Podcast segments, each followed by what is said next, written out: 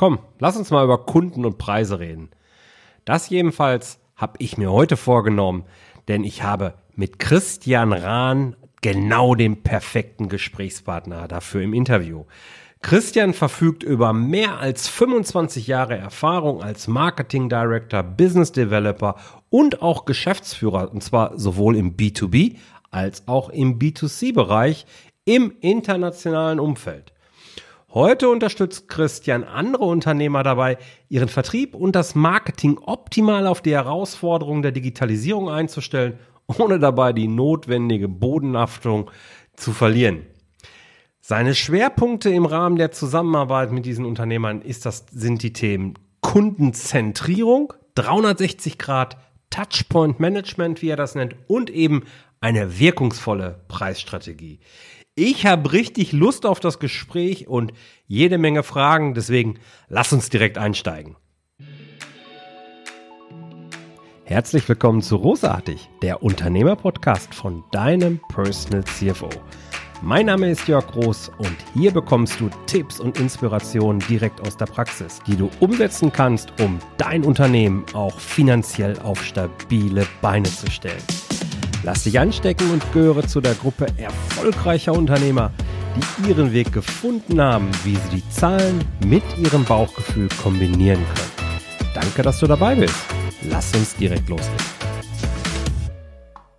Christian, wenn du einer Gruppe von Schülern gegenüberstehst, wie erklärst du ihnen, was du eigentlich so treibst den ganzen Tag?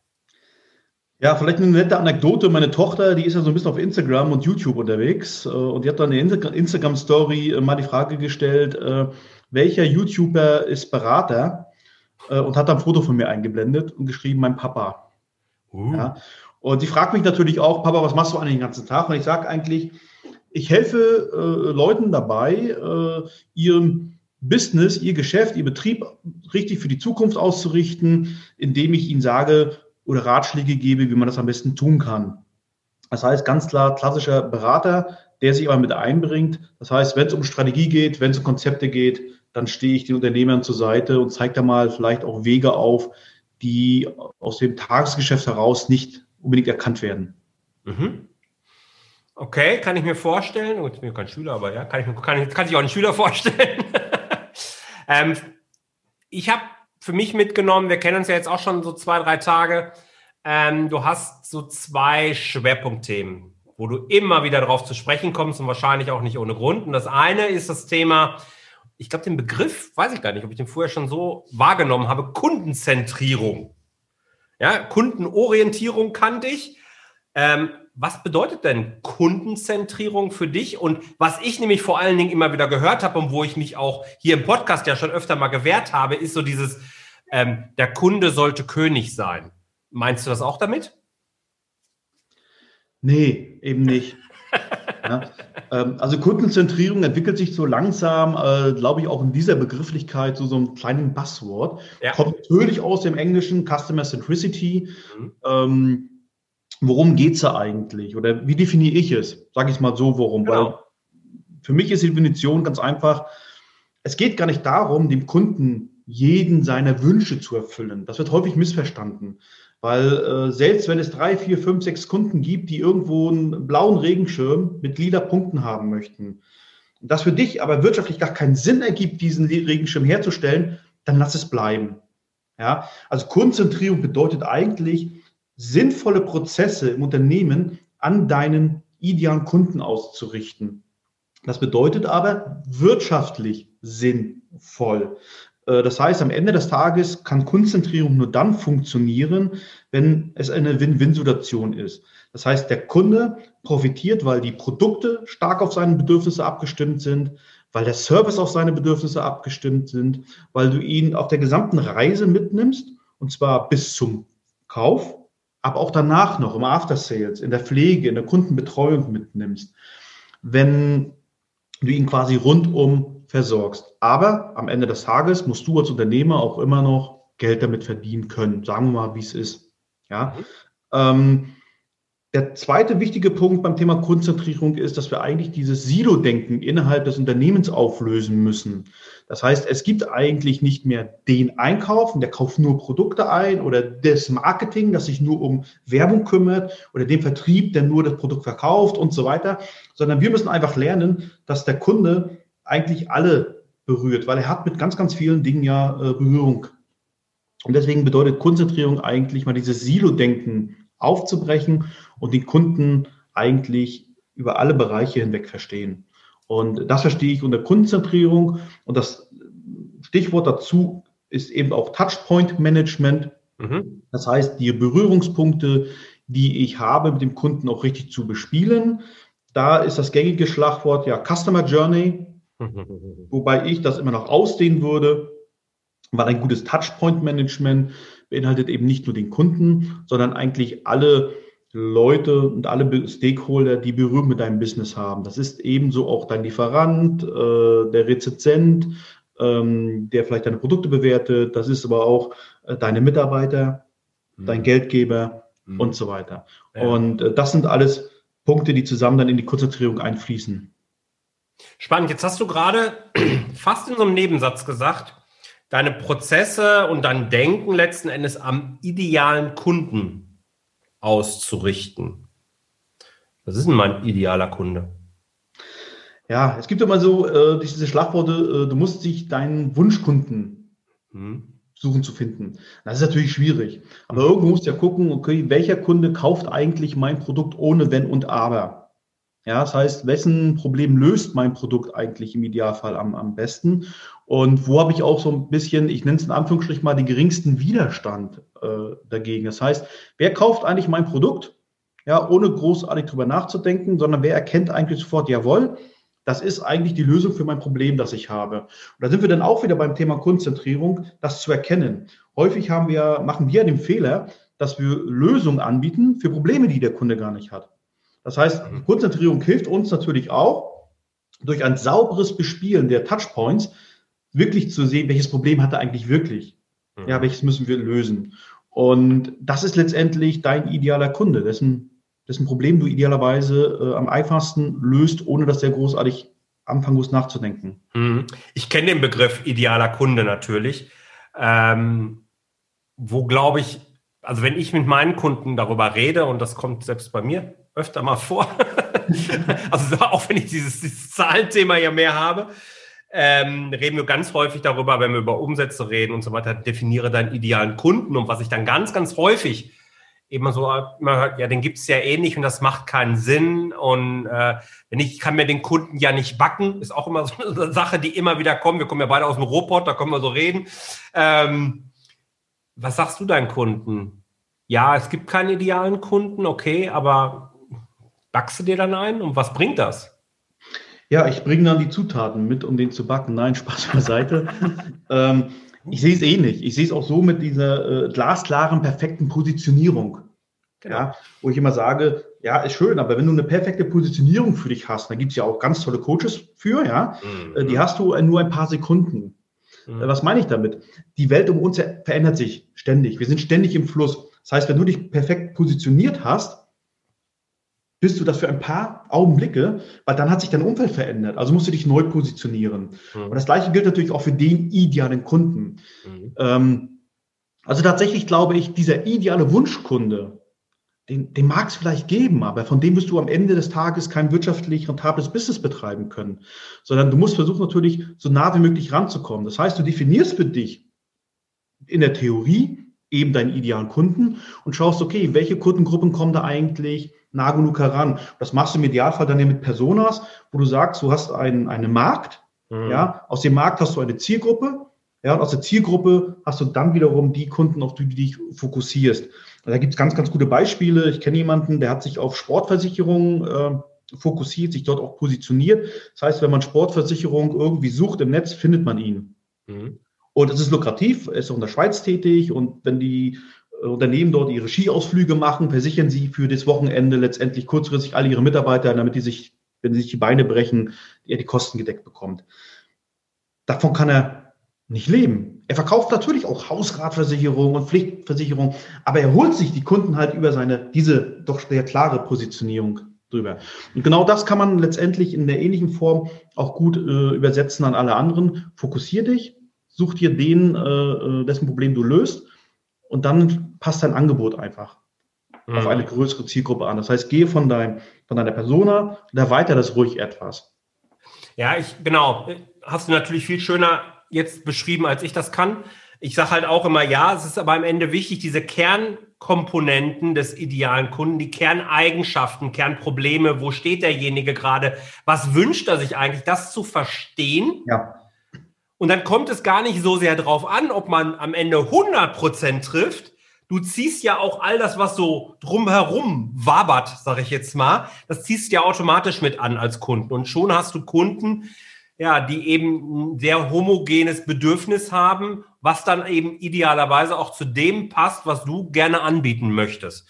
Und dann hast du ein Perfect Match halt eben. Ne? Also es ist ein, ja, genau. schöner also, beschrieben, aber so ist es. Ne? Ja, du wirst halt letztendlich eine, eine Mischung haben und du wirst natürlich, je nachdem, in welchem Bereich du unterwegs bist, sei es jetzt im Dienstleistungsbereich, natürlich immer auch dein Angebot ja auf den jeweiligen äh, individuellen Kunden anpassen. Ja. Ähm, und ich sage immer, ähm, verwechselt bitte nicht euer Produkt, eure Dienstleistung mit eurem Angebot, weil das Angebot enthält ja mehr als eure eigentliche Dienstleistung. Wenn deine Dienstleistung jetzt zum Beispiel ist, eben du bist Zahlen affin, du sorgst dafür, dass die, die Buchhaltung stimmt, dass die Zahlen stimmen, dass Prognose stimmt, dass die Leute eine Liquidität vernünftig planen können, ähm, dann ist das ja auch nicht bei jedem Kunden gleich. Du siehst ja auch, ein Kunde hat da mehr Bedarf als an einer ja. anderen Stelle und da musst du aktiver werden. Und ja. zum Angebot gehört natürlich auch wann kannst du anfangen? Wie oft kannst du mich coachen? Wie oft braucht er mich? Äh, ja. Welche Zahlungskonditionen bietest du deinen Kunden an? Also das Angebot ist ja dann doch viel, viel komplexer. Ne? Ja, ist richtig, genau. Jetzt empfiehlst du ja, die unternehmensinternen Prozesse dann an diesen idealen Kunden auch so ein Stück weit auszurichten. Touchpoint Management ist gefallen am Begriff.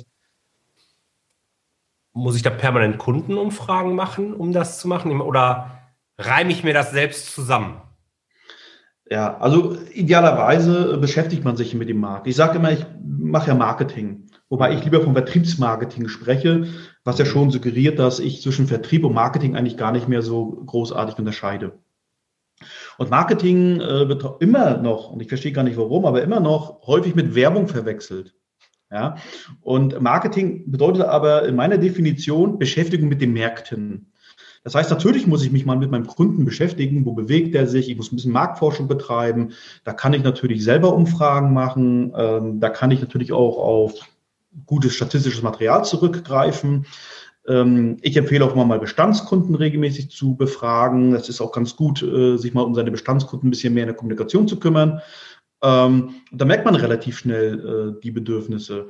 Und was auf keinen Fall fehlen darf, ist eben auch dieser Blick immer in Richtung Innovation und wo entwickelt sich der Markt hin. Weil wenn ich natürlich nur Kunden befrage von heute, die geben in der Regel dir schon bereitwillige Informationen zu dem, was sie heute beschäftigt. Aber wenn du zukunftsorientiert arbeiten willst, dann musst du einen Blick in die Zukunft werfen. Das heißt, was sind denn eigentlich die Probleme der Zukunft, die sich stellen? Wenn sich da Dinge verändern, was kann denn da ein Bedarf sein, der sich heute noch gar nicht abbilden lässt, indem du Kunden befragst, äh, sondern äh, die Kunden haben dieses Problem erst vielleicht in fünf oder zehn Jahren. Also als Beispiel, ich bin letztens gefragt worden von jemandem, welche Tablets ich seinem Vertriebler empfehlen würde. Die wollen jetzt den Vertrieb digitalisieren. Dann habe ich gesagt, gar keine, er soll das Geld sparen und auf Kreuzfahrt gehen, weil sein Produkt wird in fünf Jahren gar nicht mehr gebraucht werden. Ähm, also da die Denkweise mal anzufangen, braucht man mein Produkt eigentlich noch? Wir haben ja heute alle noch einen Schlüssel wahrscheinlich in der Tasche, ja, mit dem wir unsere Tür öffnen da behaupte ich mal, in 15 Jahren gibt es keine Schlüssel mehr. Ja, da gibt es auch Gesichtserkennung, Kamera kennt das, äh, äh, macht dir die Tür auf, das Licht ja. geht an, alles wunderbar. Ja, ja. Ähm, das heißt, okay, was macht denn aber der, der die Maschinen für eine Schlüsselproduktion herstellt?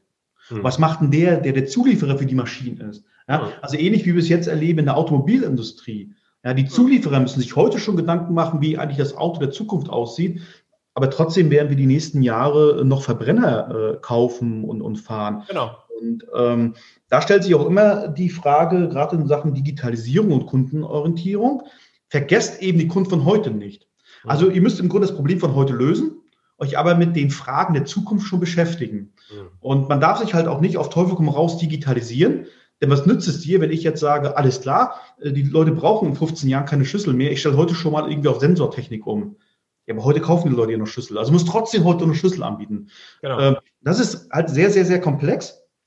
Ähm, und das ist eben schon eine Sache, wo ich sage, holt euch da tatsächlich die Experten an Bord äh, aus den verschiedenen Branchen, beschäftigt euch, vernetzt euch mit anderen Unternehmen, geht zu Branchentreffen, ähm, beschäftigt euch mal zu, Dingen wie Zukunftsforscher, geht mal zu so einem Zukunftsforschungsseminar oder, oder Veranstaltung, ähm, sammelt Informationen ein. Und das wirst du als Unternehmen, je nach Größe, alleine gar nicht bewerkstelligen können, sondern das machst du über Verbände, über Genossenschaften oder wie auch immer. Ähm, oder liest dich halt ein, beschäftigt sich mit Trends oder holt sie eben entsprechende Berater an Bord, die letztendlich mal so ein bisschen ja, Input von außen geben, wo entwickeln wir uns eigentlich hin. Und das sollte man heute auf jeden Fall definitiv äh, immer in Betracht ziehen. Ja, ist schön. Ich finde das spannend, weil du hast natürlich in anderen Worten, aber eine meiner Lieblingsfragen habe ich auch schon mal eine Podcast-Folge gemacht. Ich glaube, die verlinke ich hier auch nochmal zum Thema Innovation. An meine Kunden, wenn ich so eine Potenzialanalyse mit denen mache, dann gehe ich ja die unterschiedlichen Erfolgskräfte, die so auf so ein Unternehmen einwirken, die gehe ich dann durch. Und Innovation ist halt ein so ein Punkt. Und dann stelle ich immer wieder die Frage, welche technische Innovation kann dafür sorgen, dass dein Unternehmen in Zukunft nicht mehr benötigt wird? Das ist natürlich heftig, aber es ist genau die Frage, weil ich möchte genau diesen Blick in diese Richtung eben schärfen und das beschreibt dann auch ganz gut, wie kann ich meine internen Prozesse am Kunden zentriert ausrichten. Weil wenn ich das im Kopf habe und weiß, wo meine Reise, wo die Reise in meiner Branche in Zukunft hingeht, wo die Bedürfnisse sich meiner Kunden hin entwickeln, dann weiß ich auch, a, wo ich mich als Unternehmen hin entwickeln möchte, oder ich muss halt eine Grundsatzentscheidung treffen, auch das ist ja möglich. Und b, in welchem Zeitrahmen werden wahrscheinlich die äh, Produkte, die ich heute als Gewinnbringer habe, die einen wesentlichen Umsatzteil haben, werden das nicht mehr bringen in der Form und habe dann eben ja ein Kostenproblem vermutlich. Insofern, ich finde das schön, dass du das aufgebracht hast, ja. Also ich, ich wähle häufig auch äh, so ein bisschen dieses Kill Your Company äh, äh, Modell als Ansatz, zu sagen, ich mache jetzt auf der gegenüberliegenden Straßenseite äh, ein Geschäft auf, ein Business auf, was genau das gleiche wie du, Jörg. Ja, aber ich mache alles anders. Mhm. Und ich reiß eigentlich mal dein Business nieder ja, und versuche, äh, äh, was muss ich eigentlich machen, um die zukünftigen Kunden abzugreifen. Und das ist eben die Gefahr, wenn ich häufig höre, unsere Kunden möchten das nicht. Mhm. Ja, die wollen das nicht. Genau. Die haben die gefragt. Bei mir geht das nicht. Ja, das macht sogar sein, dass das stimmt. Aber guck mal, ich habe jetzt äh, für ein Schweizer Traditionsunternehmen in einer relativ verstaubten Branche äh, ein virtuelles Event auf die Beine gestellt, äh, mit einem ganz, ganz, ganz äh, innovativen Ansatz. Ja. Ähm, da habe ich mir auch angehört, um Himmels Willen, das funktioniert doch nicht und das geht doch nicht und die wollen das nicht. Und auf einmal wollten die das doch, weil sie natürlich ein Stück weit auch durch Pandemie gezwungen wurden, jetzt äh, digitaler zu werden. Aber es wurde angenommen. Und äh, ich, das endete an einem Wochenende und ich war dann Sonntag schon in der Höhe Frankfurt auf der Rücktour und dann rief mich der Vertriebschef an und sagte, wir sind ausverkauft. Ja, und die hätten in 30 Jahren nie so viel Umsatz gemacht bei einer Veranstaltung äh, äh analog, wie jetzt hier an einem Wochenende digital. Und er konnte das gar nicht begreifen mhm. äh, weil die Kunden es erst doch annehmen. Und äh, wir müssen halt immer nur schauen, was bieten wir unseren Kunden tatsächlich mal an und warum gehen wir nicht mal ins Anführungsstrich ins Risiko ja. und sagen gar nicht, ist kein Risiko, ist eine Chance. Ja, ja? das stimmt. Ich möchte gerne ein zweites Thema ansprechen, äh, weil du stehst ja neben dem Thema Kundenzentrierung. Ich merke schon, da könnten wir jetzt auch Stunden drüber reden. Ähm, für das Thema Preise und beides hängt ja eigentlich auch sehr eng miteinander zusammen. Ne? Also wenn ich einen möglichst hohen Kundennutzen habe, kann ich auch einen möglichst hohen Preis nehmen. Hm, kommt der Controller ein bisschen gerade durch. Äh, aber jetzt spreche ich ja mit dir als Chief Marketing Officer ähm, to go.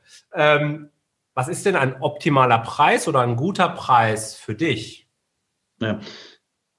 Den höchsten, du erzielen kannst. Ja, sind wir doch mal ehrlich, äh, du musst ja am Ende äh, erstmal über deine Wertigkeit äh, reden. Ja, und natürlich muss dein Preis marktgerecht sein. Und natürlich muss er fair sein gegenüber dem Kunden. Ja. Aber ich betrachte es halt anders. Ich habe ja auch in meinem Buch überhaupt nicht über Kalkulation geschrieben oder gesprochen. Weil da gibt es verschiedene Methoden, das können andere auch viel, viel besser erklären. Du zum Beispiel, wie man es am besten macht.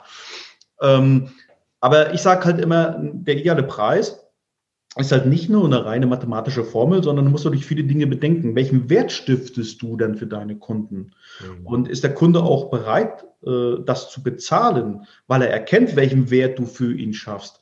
Also weg davon, äh, dass du einem Kunden Kosten verursachst, sondern du musst eigentlich äh, schaffen zu kommunizieren, dass du ihm Wert bringst und dass diese Investition, die er tätigt, letztendlich sich auch für ihn auszahlt.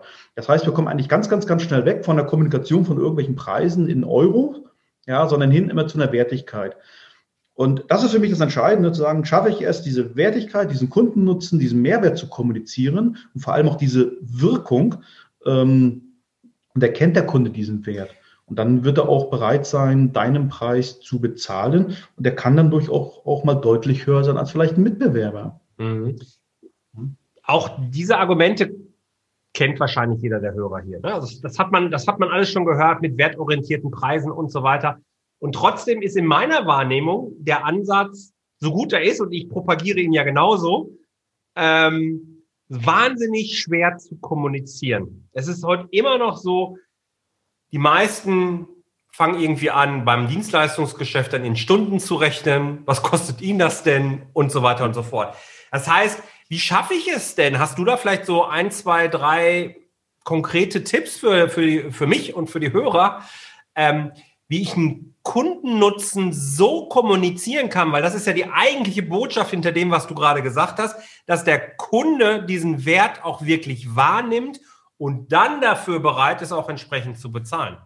Ja, also ich werde das ja oft gefragt, auch wenn ich auf Veranstaltungen bin und wir haben ein Buch angesprochen, dann äh, häufig, ja, hast du diesen Einsatz? Ja, oder es gibt auch diese Verkaufstrainings. Ja, habe ich gefragt, warum machst du Verkaufstrainings? Ja, genau. Ich sage, ich mache keine Verkaufstrainings. Natürlich gibt es beim Verkaufen handwerkliches Rüstzeug. Und ich kann natürlich sagen, welche Worte man möglichst nicht benutzen sollte, weil das natürlich in der, in der zwischenmenschlichen Kommunikation, wie so Listenpreis, eigentlich, normalerweise, das sind immer Dinge, die signalisieren sofort, ja, normalerweise kostet das 1000 Euro, ist ja nicht normalerweise. Ja, genau. Das bin ich auch nicht normal. Das bin was Besonderes. Also natürlich gibt es so ein paar äh, handwerkliche Dinge, die man vermeiden sollte, mhm. ja, im, im eigenen Gespräch. Aber der Ansatz fängt viel früher an. Und tatsächlich ist es, fällt mir auch immer wieder auf, es ist schwer, diesen Mehrwert zu kommunizieren. Mhm. Und da gibt es natürlich nicht diesen Einsatz, äh, ähm, den man sagen muss und dann fällt dem Kunden das äh, quasi wie Schuppen aus den Haaren und er sagt, ah, alles klar, jetzt weiß ich, warum das so teuer ist. Ähm, sondern es ist individuell von deiner Dienstleistung, dein Produkt abhängig.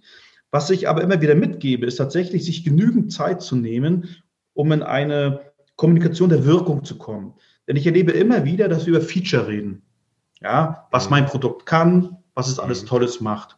Und du kommst aber im Grunde von diesem Feature relativ schnell zum Nutzen, indem du nämlich sagst, was bewirkt das eigentlich? Ja, also wenn du halt den schnellsten Prozessor hast, das ist ja toll. Was bringt das denn dem dem Kunden? Welche Wirkung hat das für den Kunden? Das heißt, sich eigentlich diese Brücke zu bauen von der Produktstärke hin zum Kundenmehrwert ist eigentlich gar nicht so schwer, sondern tatsächlich, okay, dein, äh, dein Produkt hat den schnellsten Prozessor oder hat die beste Akkuleistung. Was bringt das? Das bringt dir Kostenersparnis. Ja, und die Wirkung wiederum wäre dann, aber diese Zeit kannst du nutzen für Freizeit. Ja, darf man nicht unterschätzen. Ja, mhm. äh, die kannst du nutzen für Innovation, die kannst du nutzen für Vertrieb äh, und so weiter.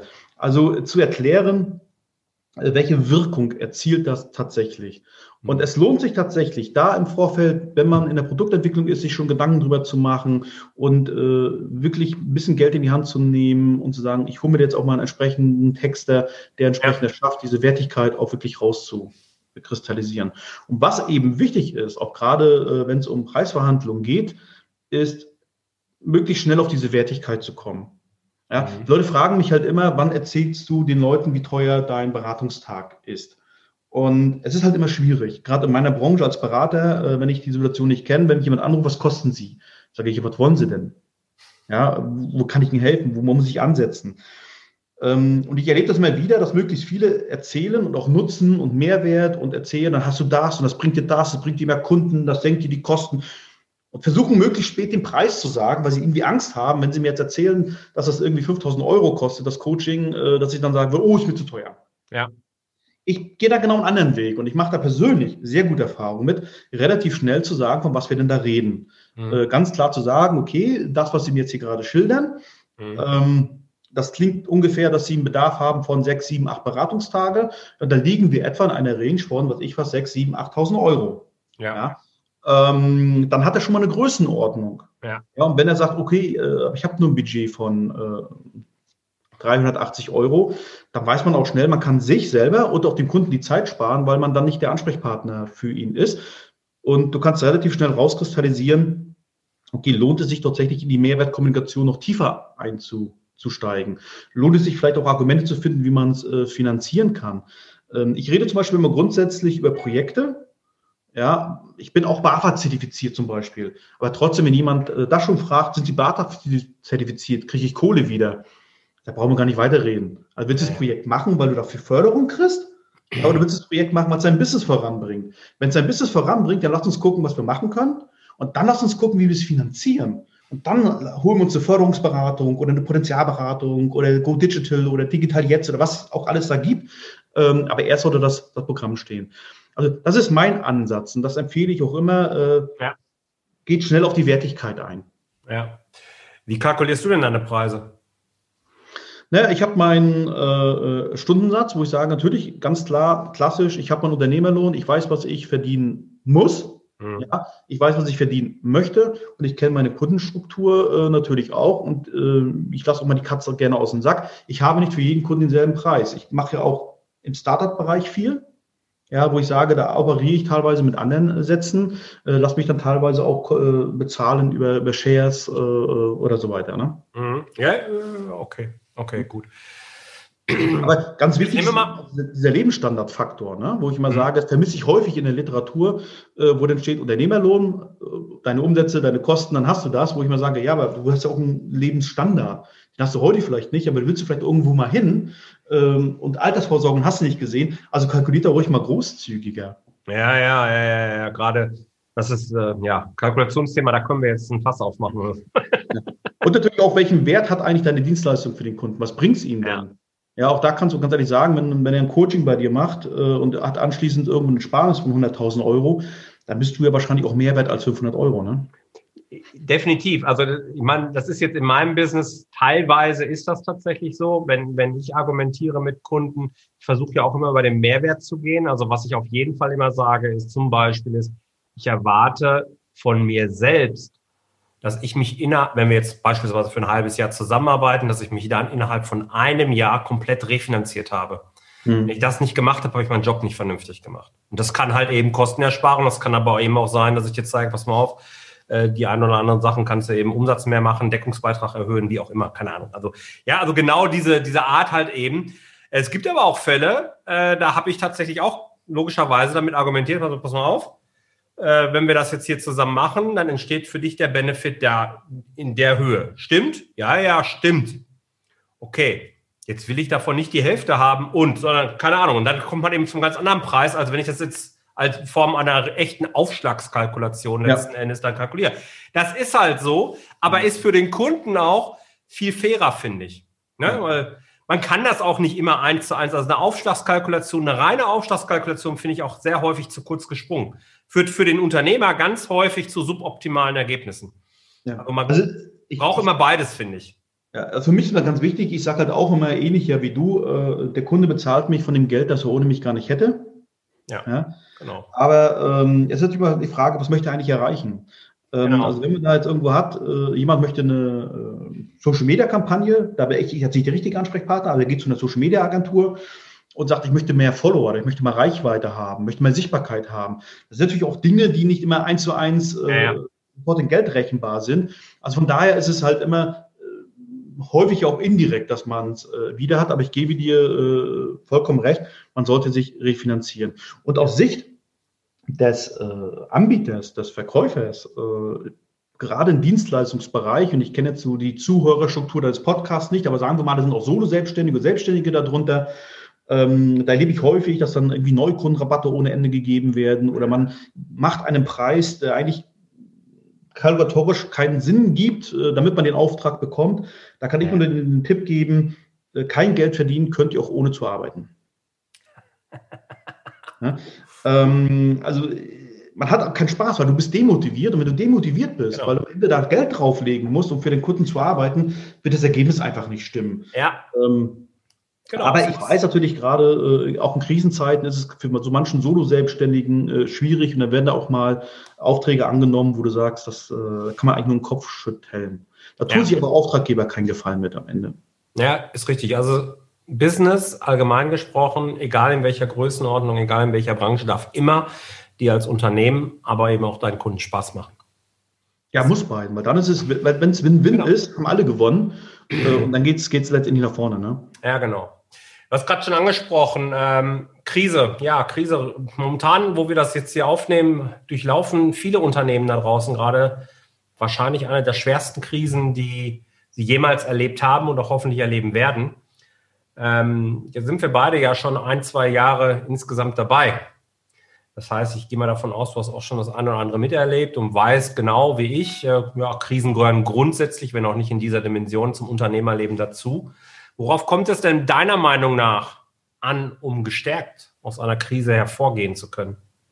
Ja, also gibt es, ich, grundsätzlich vielleicht so, was ich gerne als Spruch mitgebe, ist, Angst ist ein guter Verkäufer, aber ein schlechter Berater. Ja, also jetzt nicht irgendwo aus Angst heraus irgendetwas machen oder Kurzschlussreaktionen äh, tätigen. Wichtig ist, dass man jetzt ins Handeln kommt. Also das Schlechteste, was man machen kann, ist abwarten, nach dem Motto, die Krise wird schon wieder vorbeigehen und dann geht's weiter. Ähm, also alles, was ich so jetzt so sehe, nehmen wir, mal, nehmen wir mal konkret die Krise, in der wir sind. Gehen wir mal ruhig davon aus, die wird uns noch über Jahre begleiten. Ja. Wir werden also lernen müssen, äh, Geschäftsmodelle umzustellen. Mhm. Nehmen wir Beispiel Eventbranche.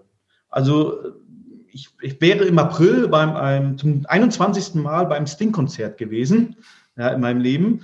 Ähm, das hat sich verschoben jetzt voraussichtlich auf Juni nächsten Jahres. Da wage ich jetzt schon eine Prognose. Äh, da werde ich nicht im Innenraum eng gedrängt mit anderen Leuten zusammenstehen. Das heißt, da wird es neue Konzepte geben müssen. Also entweder verschieben wir das jetzt Jahre in der Hoffnung, da kommt nichts mehr und irgendwann ist wieder alles äh, eitel Sonnenschein. Das wird nicht funktionieren. Das heißt, wir werden jetzt auf andere Dinge setzen müssen. In der, konkret in der, in der Veranstaltungsbranche ist es natürlich Hybridveranstaltungen, virtuelle Veranstaltungen. Denn sie sind ja auch unheimlich wichtig als Verbindungsstück zum Kunden. Gerade im B2B-Bereich darf man ja gerade Messen und Veranstaltungen nicht unterschätzen. Die spielen eine ganz, ganz große Rolle. Ähm, gerade je technischer das etwas ist, weil viele Dinge kannst du eben dann doch nicht nur am Bildschirm erklären, wie was mhm. funktioniert. Ähm, also da wird man sein Business umstellen müssen. Das heißt, jetzt ist jeder aufgefordert, eigentlich für sich zu überlegen, okay, wie kann ich mein Geschäftsmodell jetzt anpassen, fit machen für die Zukunft, auch unter den Bedingungen, äh, dass es Auflagen gibt, dass ich nicht mehr reisen kann, dass ich viel digitaler äh, werden muss. Ähm, das muss man, wer jetzt nicht handelt, der wird die Krise nicht überleben. Ja, und natürlich gleichzeitig zu schauen, um sich auch die Hilfe zu suchen. Denn äh, ein Punkt ist auch, natürlich geht es auch an finanzielle Ressourcen. Ja, das heißt, holt euch jetzt so einen Jörg an Bord. Ja, und zu sagen, ey, wie können wir das machen? Wie können wir das handeln? Was gibt es an Fördermitteln? Mhm. Äh, wo können wir Kosten einsparen? Äh, wie mhm. können wir uns mal fit aufstellen? Mhm. Das Schlimmste ist aber jetzt zum Beispiel sagen, ich fahre jetzt alle Investitionen auf Null. Genau. Ja. ja. ja sondern genau, aber dann müsst auf zu investieren. Ich hatte, nichts mehr aus. Hatte die unnötigen Ausgaben, ja, äh, prüft das mal nach, ihr erlebt das immer wieder. Ich war nur auch General Manager in der Schweiz, das heißt, ich kann Bilanzen lesen und verstehe Zahlen und ich sehe dann auch, wenn äh, mir jemand seine Bilanz mal zeigt äh, und dann stehen so Sachkosten drin, wo ich sage, was sind das für Telefonkosten? Ja, wenn man tiefer eingreift, dann sieht man, eh, die haben irgendwie 40 äh, Handyverträge bei 30 Mitarbeitern. Hm, okay, äh, könnte man irgendwie das cutten, ohne dass das Business berührt. Ja, ähm, aber Gewagte These investiert in Innovation, investiert in die Zukunft und, und holt euch Leute, die euch dann zur Seite stehen und sagen, wie finanziert man das Ganze jetzt? Ja. Denn wir haben die größte Krise, wir haben auch das größte Konjunkturprogramm aufgelegt bekommen.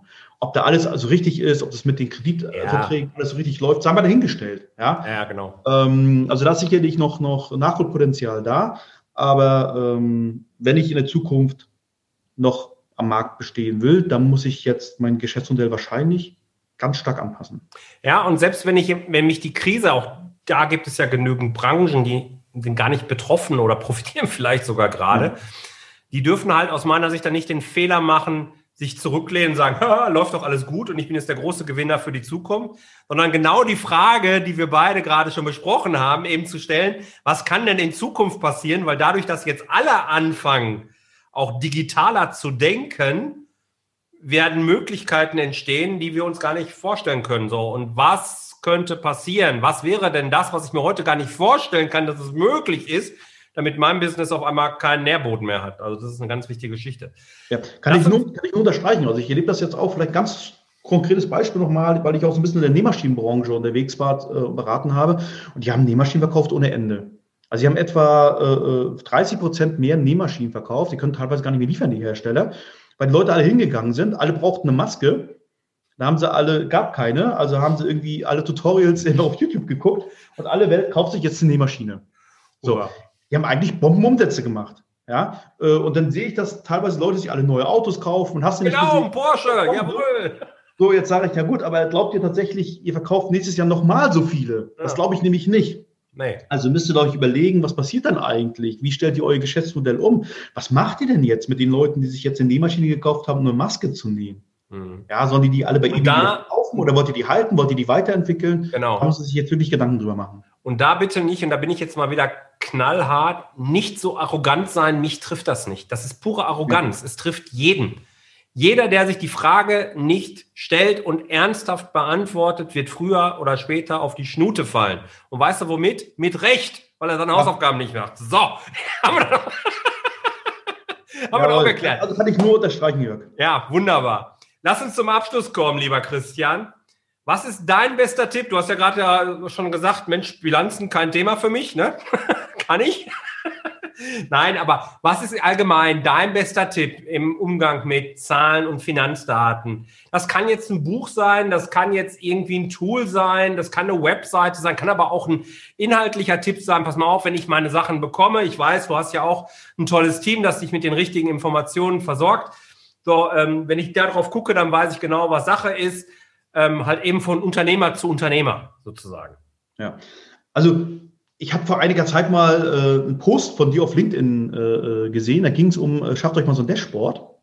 Ja, jetzt habe ich das große Glück, äh, ähm, von meinem äh, Steuerberater, der auch meine Buchhaltung mitmacht und so weiter, äh, so ein Dashboard zu bekommen. Toll. Das heißt, ich sehe auf einen Blick jeden Monat, wo stehe ich, auch die Trends, wo geht es hin, wo ist das Potenzial. Und der schreibt mir auch immer so ein paar Maßnahmen auf, äh, äh wo könnte man dran arbeiten, cool. kommt das oder sollten wir vielleicht mal die Steuervorauszahlung anpassen, damit du die fette Nachzahlung kriegst und so weiter.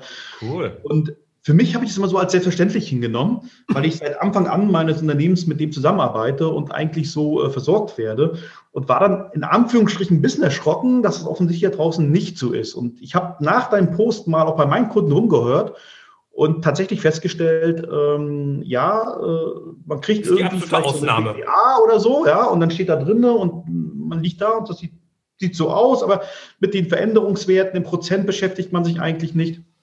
Mein Ratschlag, beschäftigt euch mit den Zahlen, ja, und zwar äh, wirklich intensiv und holt euch da jemanden, wenn ihr es nicht könnt. Und Zahlenwelt ist halt nicht jedermanns Welt. Das erlebe ich ja auch, wenn ich mit Unternehmen bin, die haben ihr Fachgebiet. Kümmert euch um euer Produkt, ja, und ähm, schaut immer vorauswirkend, habt ihr überhaupt noch die Kohle in drei Monaten, um Innovation zu machen? Oder was musst du eigentlich machen, um die Liquidität sicherzustellen? Ja. Das fängt ja damit an, dass viele äh, letztendlich Rentabilität und Liquidität miteinander verwechseln. Ähm, macht euch fit, ja. Und der erste Schritt ist tatsächlich ein monatliches, mindestens monatliches Dashboard äh, im Auge zu behalten. Und da sind für mich ganz, ganz wichtig immer die Trends. In welche Richtung geht es eigentlich? Sehr gut. Großartiger Tipp. Und äh, du hast natürlich recht, aber das darf ich jetzt so nicht unkommentiert stehen lassen. Zahlen sind nicht jedermanns Sache, aber jeder kann es lernen. Ja, definitiv. Ja, also, es ist keine Raketenwissenschaft was ich gesagt habe, also ich kann ja auch Zahlen lesen, ich verstehe genau. sie auch, äh, logischerweise, aber ähm, es ist nicht mein Metier und ich bin doch froh, auch Unterstützung an der Seite zu haben, äh, dass ich mich da gar nicht drum kümmern muss, weil mein Kernbusiness ist was anderes und ich möchte mich natürlich auch nur in Anführungsstrichen begrenzt mit meinen Zahlen auseinandersetzen. Ja, ja das kannst du dir aber auch nur erlauben, weil du eben weißt, auf welches Dashboard du gucken kannst und hast dann ja. die Transparenz und weißt, was in deinem Unternehmen abgeht. Nur weil du die Prozesse im Hintergrund hast, wie du das genau machst, müssen wir uns irgendwann nochmal drüber unterhalten. Aber äh, finde find ich ja spannend, ne? Ich finde das total cool. Ähm, aber nur weil das so ist, kannst du das erlauben. Wenn du es ansonsten machst, machst du es vielleicht auch so, aber dann Ja, also bei mir kommt ja noch hinzu, äh, dass ich tatsächlich bilanziere, ja, ähm, als eingetragener Kaufmann. Ja, klar. Ja, ähm, aber ich hab, bin ja auch noch an anderen Unternehmen beteiligt, wo ja auch noch Dinge passieren. Und äh, für mich ist halt wichtig, dass das wirklich zusammengebracht wird und ich eine Übersicht habe und gucke, okay, wo muss ich jetzt mal äh, tätig werden? Und mit welchem Geschäftspartner muss ich vielleicht mal auf ein ernsthaftes Wörtchen reden, warum das ja. nicht so äh, äh, vielleicht läuft oder was man da eben auch machen kann. Denn das Wichtigste ist ja nicht nur, dass man die Zahlen sieht, sondern viel wichtiger ist ja dann die Maßnahmen, die man daraus ableitet, ja. die man dann umsetzt, äh, um letztendlich die Zahlen in die richtige Richtung zu treiben. Also man könnte meinen, wir hätten monatelang schon zusammengearbeitet. Haben wir aber nicht. Nicht mal eine Minute. Wir sind einfach nur gute Ko Kooperationspartner, Netzwerkpartner, wie auch immer man das nennen will. ja, aber genau das ist es eben. Ne? Wunderbar. Lieber Christian, vielen, vielen Dank. Lieber Jörg, danke für die Einladung. Es war mir ein Fest. Es hat einen Riesenspaß gemacht und ich glaube auch, wenn wir ein bisschen überzogen haben oder ein bisschen länger gebraucht haben, als wir wollten, das war jede Sekunde wert. Danke dir und bis bald. Ich danke dir, Jörg. Vielen Dank. Bis bald. Das war das Gespräch mit Christian Rahn. Vielen Dank, lieber Christian, dass du dir die Zeit genommen hast und so viele tolle Tipps rausgehauen hast. Ich hätte noch Stunden mit dir reden können und wahrscheinlich werde ich dich nochmal einladen, um das ein oder andere Thema zu vertiefen. Apropos vertiefen. Im Gespräch habe ich ja und auch Christian an der einen oder anderen Stelle sein Buch angesprochen. Ich habe dieses Buch selbst gelesen und kann es dir auch eben nur sehr empfehlen. Das Buch ist im Mai 2020 in der dritten Auflage erschienen und heißt Nie mehr unter Wert verkaufen von Christian Rahn. Den Link zum Buch mit ISBN-Nummer und allem Piumpo packe ich dir natürlich in die Show Notes, genau wie alle anderen Informationen zu Christian Rahn und seiner äh, Tätigkeit. Ich würde mich freuen, wenn du Christian bei Bedarf direkt ansprichst. Gerne stelle ich dir auch den Kontakt her. Ähm, es lohnt sich einfach. Christian hat tolle Ideen und es macht einfach Spaß, mit ihm zusammenzuarbeiten. Also, ich hoffe, dir hat dieses Gespräch genauso gut gefallen und genauso viel Spaß gemacht wie mir. Und ich freue mich, wenn du beim nächsten Mal wieder dabei bist, wenn es heißt, großartig, der Unternehmer-Podcast von deinem Personal CFO. Bye bye, bleib erfolgreich und sei großartig. Ciao.